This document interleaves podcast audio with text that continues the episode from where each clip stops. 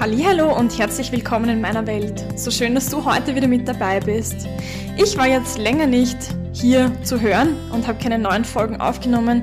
Ich war auf Urlaub und habe einen Roadtrip nach Skandinavien, also aufs Nordkap, unternommen. Es war richtig schön und sehr inspirierend und ich versuche ja die Tipps, die ich dir auch gerne so mitgebe, auch selbst anzuwenden und habe einfach mal was ganz Neues ausprobiert und es hat sich richtig gelohnt. Und heute möchte ich gerne mit dir über verschiedene Themen sprechen. Einerseits geht es wieder mal um Schmerz und um die Schmerzwahrnehmung oder auch eine neue Perspektive, einen anderen Blickwinkel. Und andererseits möchte ich dir eine kleine Geschichte aus meinem Alltag, jetzt gerade eben ganz frisch passiert, erzählen, weil ich die äh, Umstände oder meine Gedanken dazu so positiv erlebt habe und dich gern daran teilhaben lassen möchte. Wenn du mal Fragen hast zu speziellen Themen oder dir eine Folge zu einer Körperregion wünscht oder Ideen hast, etwas, das dich interessiert, dann schreib mir doch gerne eine E-Mail unter office.katharinadine.at. Ich freue mich sehr über Anregungen und Wünsche und lass das auch gerne einfließen. Ja, und jetzt möchte ich zuerst mal, also den ersten Teil geht es um Schmerz und manchmal wünschen wir uns krank zu sein. Oder vielleicht auch nur ein kleiner unbewusster Anteil. Du kannst es dir gern nochmal anhören oder ich sag's auch gern nochmal.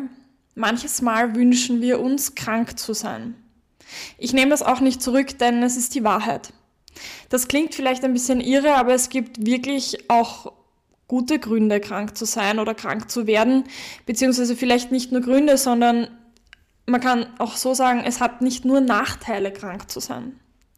Das beginnt im ganz Kleinen, denn vielleicht kannst du dich erinnern, wie du mal als Teenager ganz kleines Halskratzen hattest oder ein bisschen Bauchweh und du hast es deinen Eltern erzählt und gehofft, dass sie sagen, du sollst lieber zu Hause bleiben. Denn was war das Schöne am Kranksein? Vor allem als Jugendliche, wo man noch nicht so riesige Verpflichtungen gehabt hat vielleicht. Da konnte man mal ausschlafen, man hat sich verwöhnen lassen können. Man hat vielleicht den ganzen Tag Fernsehen dürfen, die Schulsachen liegen lassen. Man musste vielleicht mal nicht zum Training, wenn man Sport gemacht hat und hat vielleicht auch die Lieblingssuppe von der Mama oder vom Papa bekommen. Und natürlich war es irgendwie auch doof, weil du deine Freunde nicht hast sehen können und weil du in der Schule was verpasst hast und das dann nachholen musstest, aber es war nicht ausschließlich negativ.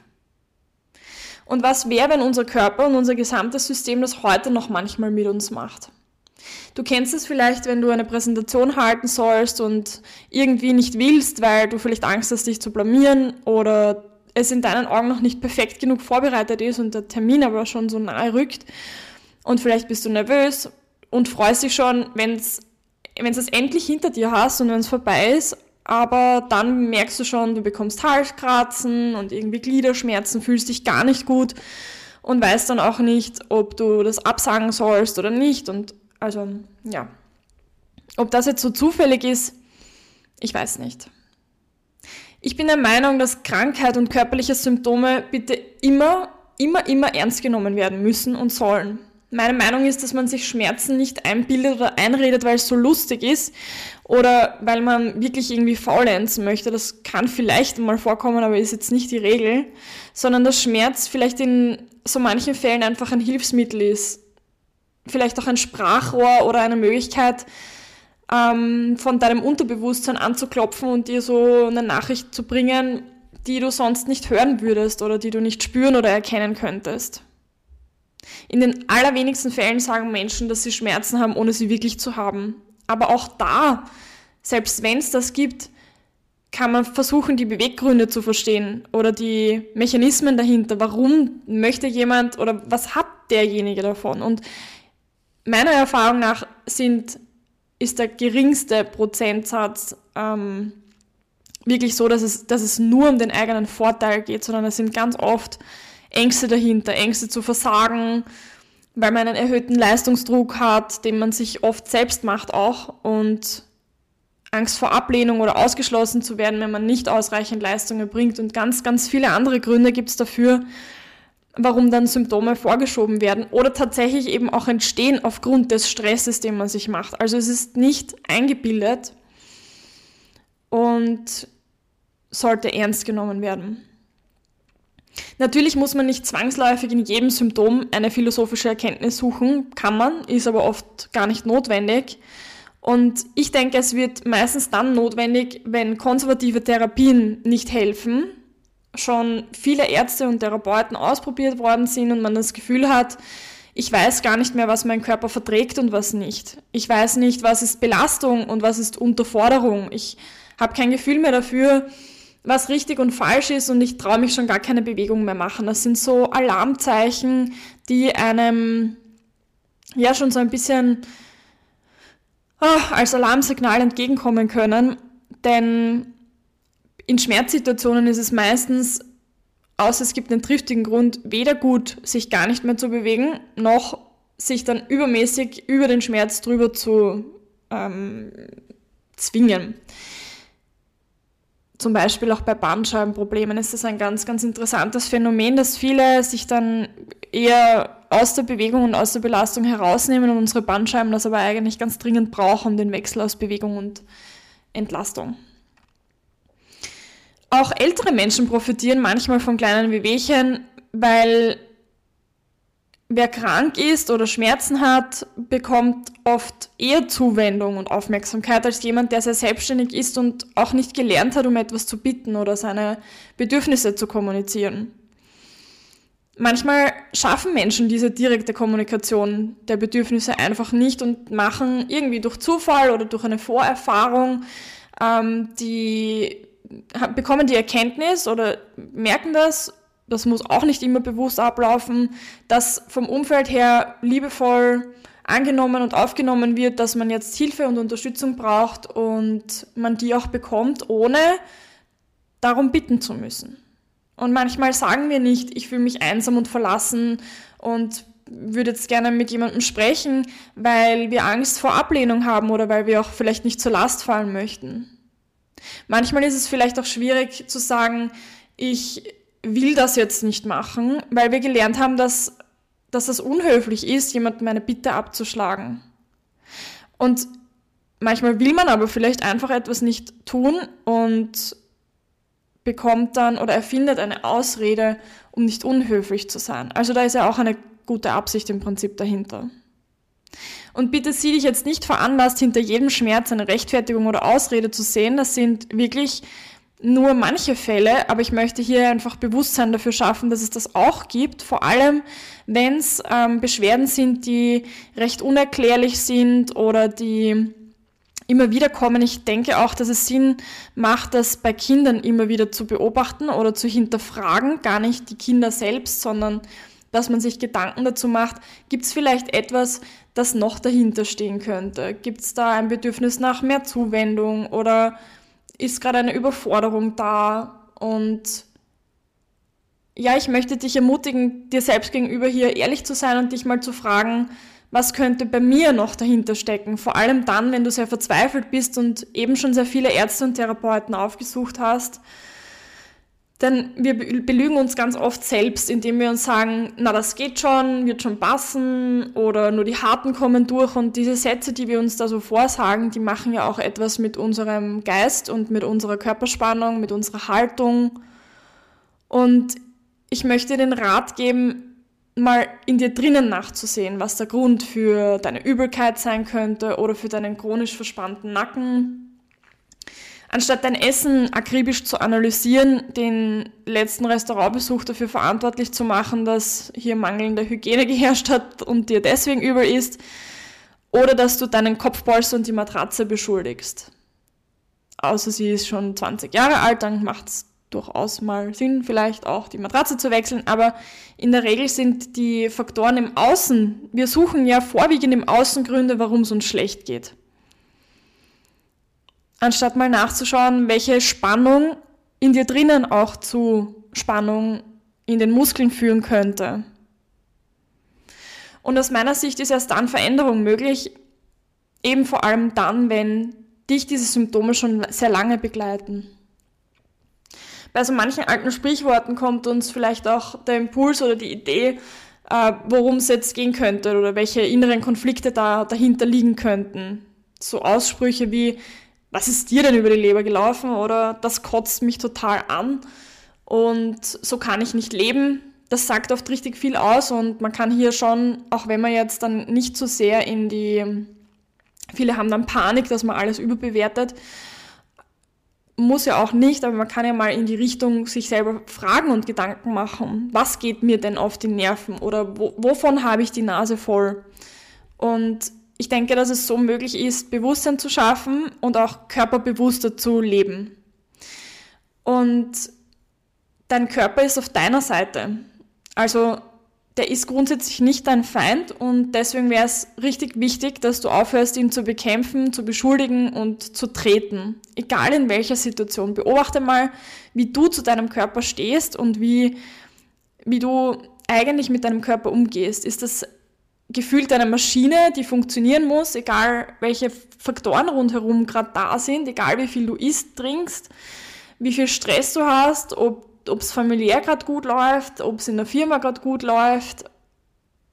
Und ja, der äußert einfach, Schmerz ist nicht böse, sondern wichtig. Und wenn er sich dann zum Beispiel auch in Form von einer Somatisierungsstörung, also einer Form von Schmerzkrankheit, wenn man das so nennen möchte, verselbstständigt, dann kann man auch dagegen etwas tun. Es ist wichtig, dass man sich hier einfach bewusst wird, dass Schmerz vielleicht nicht mehr durch ein akut entstandenes Problem wie ich laufe gegen den Tisch und habe einen Bluterguss und das macht Schmerz entstanden ist, sondern dass der Schmerz selbst irgendwie so ein bisschen aus den Fugen geraten ist. Und du kannst jeden Tag neue Entscheidungen treffen, damit du was anders werden lassen kannst. Das Wichtige dabei ist, dass du dich beobachtest und dass du auch deine Einstellungen beobachtest. Wenn du nach ganz langer Zeit die, des Schonens plötzlich beginnst, wieder zu belasten und dann von deinem Körper erwartest, dass er angenommen, du hast dich jetzt an die ärztlichen Richtlinien gehalten und lange entlastet und du startest dann wieder los und denkst dir, eine halbe Stunde wandern ist gar nicht viel, weil früher bist du zehn Stunden Wanderungen gegangen, dann ist es schon richtig, dass es im Vergleich zu damals nicht so viel ist, aber im Vergleich zu wochenlanger Entlastung ist eine halbe Stunde Belastung schon mehr. Manches Mal hilft es auch mit deinem Umfeld zu sprechen, mit deinen Freunden, mit deinen Verwandten und das hilft ganz oft, um sich bewusst zu machen, was hier noch so wirken kann. Und da möchte ich dich ja, bestärken darin, dass du nachfragst und dass du auch merkst, was dich triggert. Weil wenn jemand jetzt was sagt, was dir ein bisschen aufstößt, dann ist oft mal ein wahrer Kern dahinter oder man macht sich vielleicht sogar Sorgen, ah oh ja, der hat jetzt recht und das ist jetzt ungut und so möchte ich aber gar nicht sein. Und auch diese Gedanken sind sehr wertvoll, um herauszufinden, worum es eigentlich geht. Ja, und auch zu diesem Thema passend ist meine kleine Geschichte, die ich dir erzählen möchte, die übrigens zuckersüß ist. Ich freue mich total, immer noch, wenn ich dran denke. Und zwar habe ich einen Spaziergang unternommen mit meiner Hündin und ein älteres Paar gesehen, oder sagen wir mal eine ältere Dame und einen älteren Herrn, in einer Hundezone. Und ich habe die letzten Tage schon beobachtet, dass in der Umgebung die Parkbänke bunt bemalt sind und gestrichen werden und habe mich schon gefragt, ob das ein Projekt ist von der Stadt Wien oder von wo auch immer. Und ja, ich sehe diese zwei älteren Menschen und sie sitzen mit verschiedenen Bagel und ähm, Dosen, äh, Farbdosen und streichen eine Parkbank in einer Hundezone. Und ich habe sofort gemerkt, äh, wie sich mein, meine Stimmung verbessert hat, weil ich habe mich wirklich total gefreut. Ich habe gelächelt und bin sogar stehen geblieben und habe die beobachtet und gemerkt, wie ja, es einfach schön ist zu sehen, dass ältere Menschen so eine Freude haben dabei, weil das hat man auch gesehen, es ist irgendwie so übergesprungen. Man hat gesehen, dass die Spaß haben dabei, dass sie einfach diese Parkbank bunt bemalen und ja, ich war heute in der Früh ehrlich gesagt ein bisschen müde und ausgelaugt. Ich kann im Moment noch nicht ganz greifen, warum, aber wird, wird mir schon noch auffallen und einfallen. Und an solchen Tagen versuche ich besonders die Augen aufzumachen, um schöne Dinge zu sehen. Und ich habe mich sehr gefreut, dass ich das gesehen habe. Und warum erzähle ich dir das, beziehungsweise was hat das mit dir und mit Physiotherapie zu tun oder auch mit Schmerz?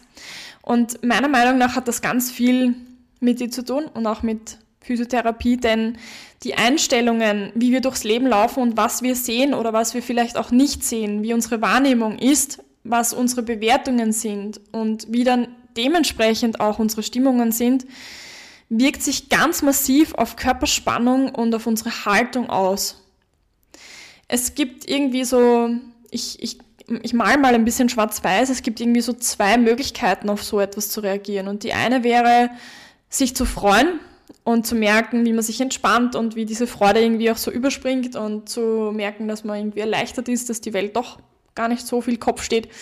Und auf der anderen Seite gibt es vielleicht auch die Seite oder die Möglichkeit, so zu reagieren, dass man sagt, was machen die da und dürfen die das überhaupt? Ist das genehmigt und das ist irgendwie voll unnötig und, und ja, hoffentlich wird es nicht von den Steuergeldern da jetzt äh, verwendet und was soll denn das bringen? Also du kriegst schon mit, es ist eine ganz andere Stimmung und eine ganz andere Bewertung von dieser Situation. Und einmal macht das in deinem Körper halt irgendwie zornig, wütend, das ist so eine richtige Abwehr dahinter und man merkt schon, die Spannung steigt, weil man irgendwie angefressen ist. Warum machen die das jetzt? Und einmal ist halt Freude und Glücksgefühle dabei und das entspannt die Situation und diese kleinen Dinge haben einen riesigen Einfluss auf deine Stimmung, auf deine Wundheilung, auf dein Schmerzmanagement, deine gesamte Körperhaltung, die Bewegung, deine Bewegungsabläufe, deine Atmung, dein Wohlbefinden und so viel mehr. Und es ist eben nicht nur eine dieser Situationen pro Tag, sondern es sind meistens ganz viele Situationen pro Tag, die dann insgesamt zu der Ist-Situation führen, die jetzt da ist. Und wenn du merkst, dass du massiv angespannt bist oder wenn du vielleicht gelegentlich zum Masseur gehst und der dir immer wieder die Rückmeldung gibt, puh, ich weiß gar nicht, wo ich anfangen soll, weil da ist überall Spannung oder auch in der Physiotherapie, in der Osteopathie oder wo auch immer, dann sind genau das die Situationen, die du mal hinterfragen kannst. Dann kannst du mal überlegen, wie, wie sind denn deine Gedankengänge? Denn das, was ich mir dazu so überlegt habe, war, diese beiden Menschen waren weit nach der Pension. Es gibt viele Menschen, die in der Pensionierung oder nach der Pensionierung sich so ein bisschen zurücklehnen und ausruhen und sagen, ich habe genug geleistet und, und jetzt sind die Jungen dran oder die aufhören, sich einzubringen und im Prinzip in eine sehr starke Passivität kommen und dadurch oft auch sehr einsam sind und auch nichts mehr zu erzählen haben.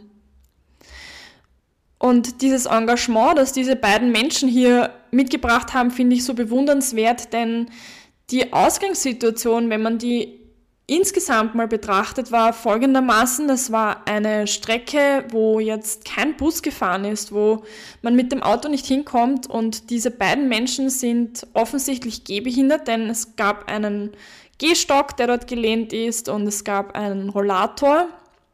Und Sie hat noch ein Wagel mit, um diese Farben, weil die sind ja auch schwer äh, mitzunehmen und transportieren zu können. Also es war wahrscheinlich ein recht großer Aufwand für die beiden, das zu machen und trotzdem haben die das mit Freude und mit einem Engagement gemacht, das einfach total schön war. Ja, und ähm, man hat auch gesehen, dass die, die Dame beim Streichen irgendwie so ihre Schwierigkeiten hatte. Man, ich hätte jetzt den Eindruck aus physiotherapeutischer Analyse, äh, dass sie vielleicht Schulterschmerzen hatte oder zumindest eine Bewegungseinschränkung. Und der Mann ist auf dieser Parkbank gesessen, während er die Tischfläche gestrichen hat. Und ich könnte mir vorstellen, dass er Schwierigkeiten dabei hat, frei zu stehen.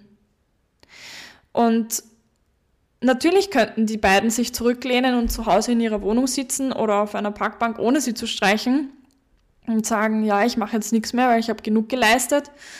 Aber sie haben die Entscheidung getroffen, etwas zu schaffen, etwas zu gestalten und haben entschieden, dass das wichtiger ist als der Schmerz und die Bewegungseinschränkungen, die sie haben.